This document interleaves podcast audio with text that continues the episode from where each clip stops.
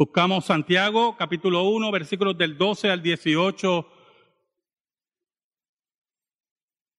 Bienaventurado el varón que soporta la tentación, porque cuando haya resistido la prueba, recibirá la corona de vida que Dios ha prometido a los que le aman.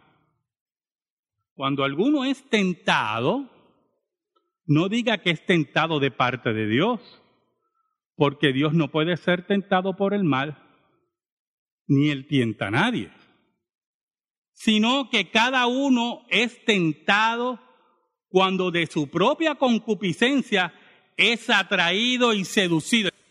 Entonces la concupiscencia da a luz el pecado.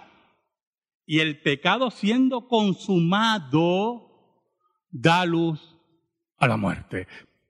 Amados hermanos míos, no erréis. Toda buena dádiva y todo don perfecto desciende de lo alto, del Padre de las luces, en el cual no hay mudanza ni sombra de variación. Él, de su voluntad, nos hizo nacer por la palabra de verdad, para que seamos primicias de sus criaturas. Verdades importantes que nos quiere enseñar Santiago en esta carta. Carta muy importante, conocida como las epístolas generales, y donde Santiago nos habla de la vida y de la ética de cada creyente. Pero es interesante porque para Santiago y para todo creyente, la felicidad consiste en estar acorde con Dios, en sintonía con Dios. La felicidad consiste en rechazar aquello que va contra la ley de Dios. Y por lo tanto, cuando oímos en el refrán popular que si uno está muy acorde con la ley de Dios, pues es muy aburrido, lo que oímos y lo que enfrentamos es el pensamiento de aquellos que odian a Dios, de aquellos que sus pecados quieren ocultar, de aquellos que su vida es detrimento a la verdadera felicidad del hombre. La felicidad del hombre. Ser hombres y mujeres completos. ¿Cuántas veces oímos eso? Oramos. Te damos gracias, Señor porque en tu misericordia, tú Señor, tú Dios bueno, nos perdonas por los méritos de Cristo. Perdónanos. Perdónanos porque te hemos sido infiel, pero tú permaneces fiel. Escóndenos bajo la sombra de la cruz y que tu nombre sea proclamado. Por Cristo Jesús oramos. Amén y amén. El versículo 12 dice, Bienaventurado el varón que soporta la tentación, porque cuando haya resistido la prueba, recibirá la corona de vida que Dios ha prometido a los que le aman. La palabra bienaventurado aquí es tomada del Sermón del Monte, de las bienaventuranzas de Cristo. Y puede traducirse en otra forma, felices. Feliz el varón que soporta la tentación. Feliz el hombre y la mujer que enfrentando la tentación, que conoce por dónde viene la tentación, la resiste la enfrenta con resistencia, con oración. Santiago añade que cuando haya resistido la prueba, y esto es muy importante, Santiago equipara la tentación a una prueba. Bienaventurado el varón que soporta la tentación, porque cuando haya resistido la prueba. ¿Quiénes son aquellos que son bendecidos por Dios? Que demuestran el amor a Dios, está diciendo Santiago. Aquellos que resisten la prueba. El creyente es probado. Es pasado, como dicen algunos, por el trapiche. Para ver si su fe, para ver si su convicción, para ver que aquello que parlotean sea verdad, sea genuino. Por eso Santiago añade, recibirá la corona de vida. No como premio en el sentido que se la haya ganado, sino que ha demostrado que es genuino, que es completo, que es un hombre y una mujer entero. Y añade, esa corona de vida que Dios ha prometido a los que le aman. Mire qué interesante. Santiago está diciendo en pocas palabras, el que ama a Dios lucha con la tentación, resiste la prueba. Santiago nos dice que lo que nos dice el apóstol Pablo, que el amor de Dios ha sido derramado en nuestros corazones por el Espíritu Santo, se demuestra en buscar en todo tiempo, no quebrantar la ley de Dios. Ahora, mire lo que dice en el versículo 13.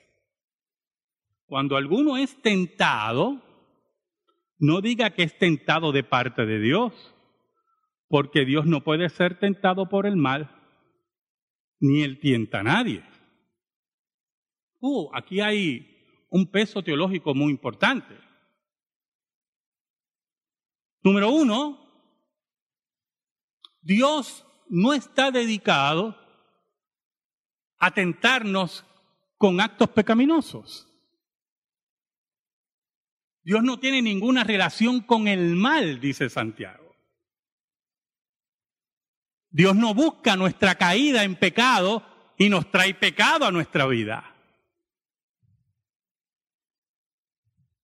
Dios ama a los suyos. Dios busca proteger a los suyos. Dios no origina el pecado. Dios no es el creador del pecado. En Él no hay pecado, no hay mal, dice Santiago. Por lo tanto, no tiene ninguna relación con el pecado.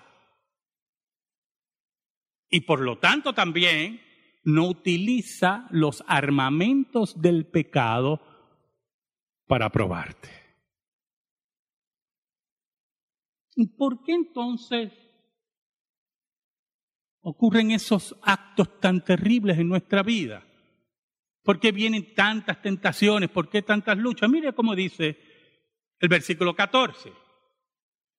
Sino que cada uno es tentado cuando de su propia concupiscencia es atraído y seducido. Entonces lo interesante es que Santiago pone diferentes etapas para caer en el pecado completamente. Dice, primero la concupiscencia está presente en nuestras vidas. Esa condición caída esa condición que nos hace atraer el pecado, que nos gusta el pecado. Eso está presente en nuestras vidas. Entonces dice Santiago, entonces la concupiscencia, después que ha concebido, después que ha creado un camino para pecar, mire hermano, usted tiene un conocido, ese conocido lo insulta, le falta el respeto, y usted es una persona que tiene que pegar todavía con su con sus corajes. que son pecados, por cierto, muchos de ellos. Y usted, en su concupiscencia, empieza a alimentar su coraje y empieza a alimentar su plan de venganza. Eso es lo que dice Santiago, que usted hace un camino. Es lo que dice Santiago, que lo concibe y piensa, a este yo le voy a arrancar la cabeza. Pero usted lo puede pensar por su concupiscencia, usted lo puede concebir, usted lo puede planear y en un momento entrar en razón por la ley de Dios y decir, no puedo hacer esto. Quiero que sepa, lo primero que usted tiene que tener claro, que ya usted pecó yo. Cristo fue claro en eso. Si ya lo pensó en su corazón, ya lo asesinó. Si ya deseó una mujer que no fuera su esposa, ya adulteró. Ahora, mira el tercer paso que menciona Santiago. Mira qué interesante, dice. Después que ha concebido, da a luz el pecado. Ya hay pecado, ya pecó, pero entonces el tercer paso. Y el pecado siendo consumado, da luz a la muerte, porque la paga del pecado es muerte. Ese día, usted fuera de sí, en vez de estar acorde con la ley de Dios, su coraje concibe el pecado, concibe cómo realizar su acto y busca a la persona. Y le entra a golpe no sé con qué, o lo asesina. Es el hombre que maltrata a la mujer. En un mundo de esos mundos irreales, que se crean muchos hombres en sus celos, y concibe el pecado. Y un día decide asesinar a su pareja, a su esposa. y con lo que tenga en la mano asesina a su cónyuge y consume el pecado. Y lo interesante es del coraje, porque ustedes todos han pasado coraje. La trampa del coraje, oye, me quise ir por el coraje por no seguir los, los ejemplos que siempre mencionamos aquí. ¿Usted sabe cuál es la trampa del coraje? Que cuando usted ejecuta su pecado, se da cuenta del error que ha cometido. Y por eso que usted ve muchos hombres y mujeres también que después que matan a su pareja se suicidan. Porque no quieren enfrentar a la ley, no quieren enfrentar la vergüenza de su pecado. Por eso Santiago dice que lo que nace de eso da a luz, mire qué interesante el término que utiliza, lo que pare es la muerte. ¿A qué nos invita Santiago? A la reflexión profunda, a que veamos que nos enfrentamos a pruebas de diferentes formas, que frente a las pruebas tenemos que ser hombres y mujeres fuertes en Dios pero pastor, ¿cómo llega esa fortaleza a nuestra vida? Ahí tenemos un problemita mayor. Un problemita mayor. Nuestra vagancia y nuestra indolencia nos lleva a no enfrentar las, las tentaciones y las pruebas. No somos mujeres y hombres de oración. No somos hombres y mujeres que estudiemos la escritura. No somos hombres y mujeres que recibimos los sacramentos, que no estamos en sintonía con Dios. No nos importan los ejercicios espirituales, no los realizamos, no asistimos a la congregación, venimos cuantas veces nos dé la gana. Y cuando llega la hora de la prueba, llega la hora de la tentación, no somos hombres y mujeres fuertes espiritualmente. Y no tenemos freno. Y no amamos a Dios sobre todas las cosas, ni a nuestro prójimo como nosotros mismos. Somos indolentes, somos vagos, somos orgullosos. Todos, empezando con el que está predicando. Todos. Y si no somos hombres y mujeres responsables con los ejercicios espirituales que Dios nos ha dado, no vengan, muy importante, por eso, a echarle la culpa a Dios como hacía Adán, la mujer que me diste, o a echarle la culpa a la mascota, como hizo Eva, la serpiente, o a echarle la culpa al diablo. El diablo me engañó, ¿cómo que el diablo te engañó? ¿Cómo que el diablo te engañó? Yo me gustaría saber cómo es eso, sinceramente. ¿Cómo que el diablo te engañó? Oye, que yo estaba en mi trabajo y pasó una mujer y me hizo ojitos y el diablo me engañó. ¿En serio? Mira qué cosa. Oye, Satanás tiene un poder tremendo. Pero Santiago nos dice que es nuestra concupiscencia, que no somos hombres y mujeres responsables, que no estamos acordes en sintonía con Dios que abandonamos nuestros ejercicios espirituales. Por eso Santiago dice, no vengas a echar la culpa a Dios aquí, porque Él no tienta a nadie. No vengas a echarle la culpa a nadie. No vengas a echarle la culpa a fuerzas espirituales. Aquí tienes que entender que tú eres un hombre y una mujer caída en concupiscencia y tienes que bregar con eso. Y para bregar con eso, empezando por el que predica, hay que ejercer nuestros ejercicios espirituales. Hay que ser hombres y mujeres de oración, de lectura de la escritura, asistentes a la congregación, de oír la palabra, de tomar los sacramentos. Porque son los ejercicios espirituales que Dios nos dio. Usted no puede. ¿Qué fue lo que se leyó aquí en Mateo? La hermana nos leyó en Mateo. Usted sabe, es interesante. Van donde Cristo buscando la forma de atrapar al maestro, al maestro, al Dios hecho hombre. La verdad que los fariseos, no sé, se parecen a los grupos esos de izquierda por ahí protestantes, no son muy inteligentes. Por eso tuvieron que usar la, la violencia al final.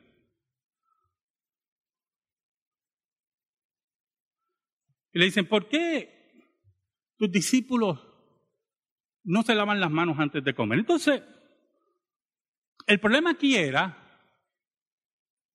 que los ancianos enseñaban que tu progreso espiritual, escuche, tu progreso espiritual, que son palabras grandes, yo hermano, hablar que tú adelantas espiritualmente, ellos decían, ¿tú sabes cómo tú adelantas espiritualmente? Una de las formas, que te laves las manos antes de comer.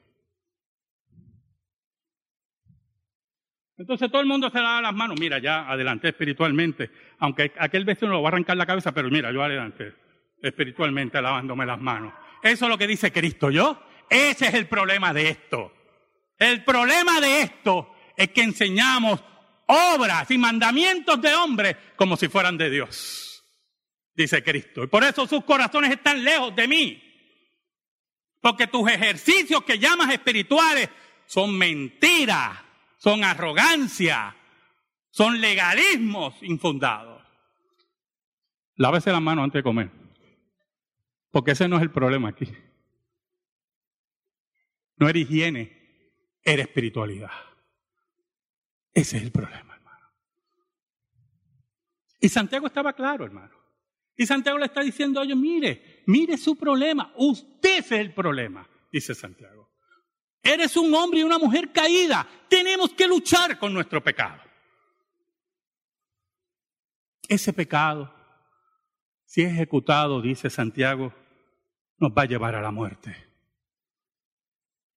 Por eso en el versículo 16 dice, amados hermanos míos, no erréis, no se equivoquen, no se equivoquen, hermano. Y añade, Toda buena dádiva y todo don perfecto desciende de lo alto, del Padre de las luces, en el cual no hay mudanza ni sombra de variación. Mire qué interesante, y esto hay que entenderlo dentro del contexto.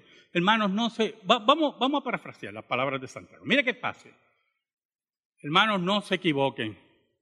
Dios quiere darte dones. Dios quiere bendecir tu vida.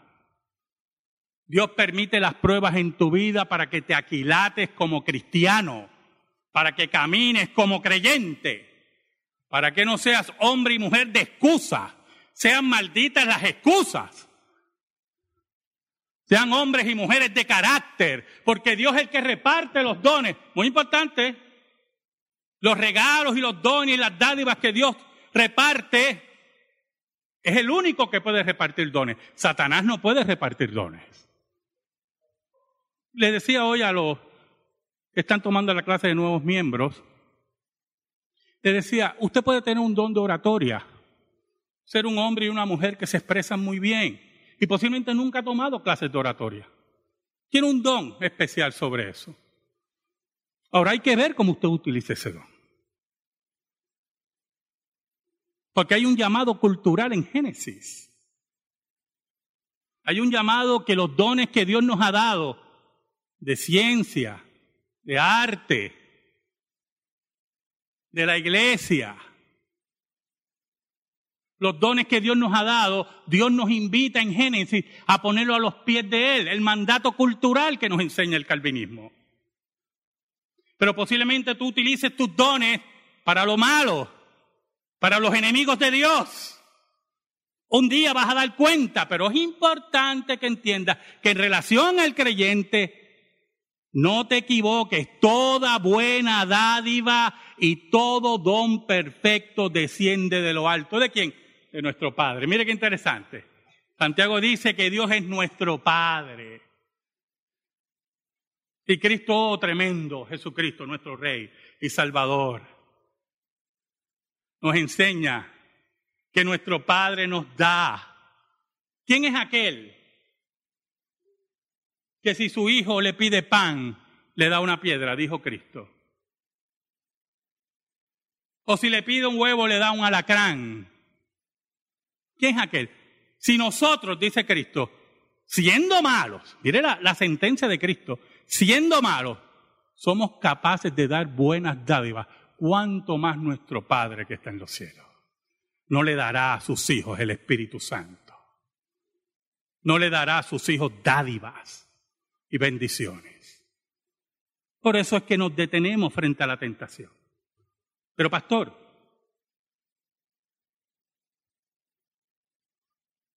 ¿usted está seguro de eso? Oiga, mire lo que dice aquí Santiago. Dice, del Padre de las Luces, muy importante eso, Dios no es oscuridad, Dios no cambia como el día, ¿Qué es lo que quiere decir Santiago? Estamos de día y de momento de noche. La naturaleza cambia. Pero Santiago dice, Él es el Padre de las luces, en el cual no hay mudanza ni sombra de variación. Sí, estoy seguro de eso. Estoy seguro que Dios no va a cambiar con nosotros. Nosotros somos sus hijos. Su gracia nunca cambia, como dice el himno. Y esto nos lleva a lo siguiente. Pastor, pero muchos cedemos a la tentación.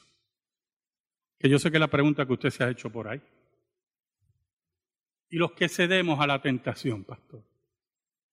Los que demostramos que no fuimos fuertes. Aquí está el que busca la oveja perdida. Aquí está, aquí está el que derrama misericordia a los suyos. Aquí está el que no cambia, dice Santiago, que no hay sombra de variación. Aquí está el que pide tu corazón siempre y reinará siempre en tu corazón. Por eso el versículo 18, un versículo muy importante dentro del llamamiento eficaz y la soberanía de Dios. Él, el Padre, de su voluntad, nos hizo nacer por la palabra de verdad. Él, de su voluntad, nos hizo nacer por la palabra de verdad. Él es el que nos hace nacer. Él es nuestro Padre. Nosotros hemos sido engendrados por Dios. Y nadie puede caducar eso. ¿Y por medio de qué nos hizo renacer de nuevo? Por la palabra de verdad, por la escritura, la palabra de Dios, la única regla de fe y conducta. Por medio de eso Dios nos hace renacer. Para que seamos, mire qué interesante, primicias de sus criaturas. ¿Sabe lo que eran las primicias? Las primicias siempre eran para Dios. Era lo bendito para Dios. Como los primogénitos eran entregados a Dios. Para que entendamos, para que entendamos que aún en medio de la tentación y de la prueba, aún en medio de la caída, Dios no cambia. Dios es pura misericordia. Dios nos hizo renacer y somos sus primicias. Somos sus tesoros. Y Él quiere que progresemos profundamente espiritualmente. Santiago sabía la prueba. Santiago sabía lo difícil que era la tentación. Pero Santiago sabía que si no podías identificar a tu verdadero enemigo, la tentación iba a derrotar tu vida, tu vida como creyente. Amén. Gracias te damos, Señor. Y te pedimos, Señor, en el nombre de Cristo, que tu palabra sea depositada en nuestra vida y en nuestro corazón. Por Cristo Jesús. Amén. Y amén. Estamos en silencio, hermano.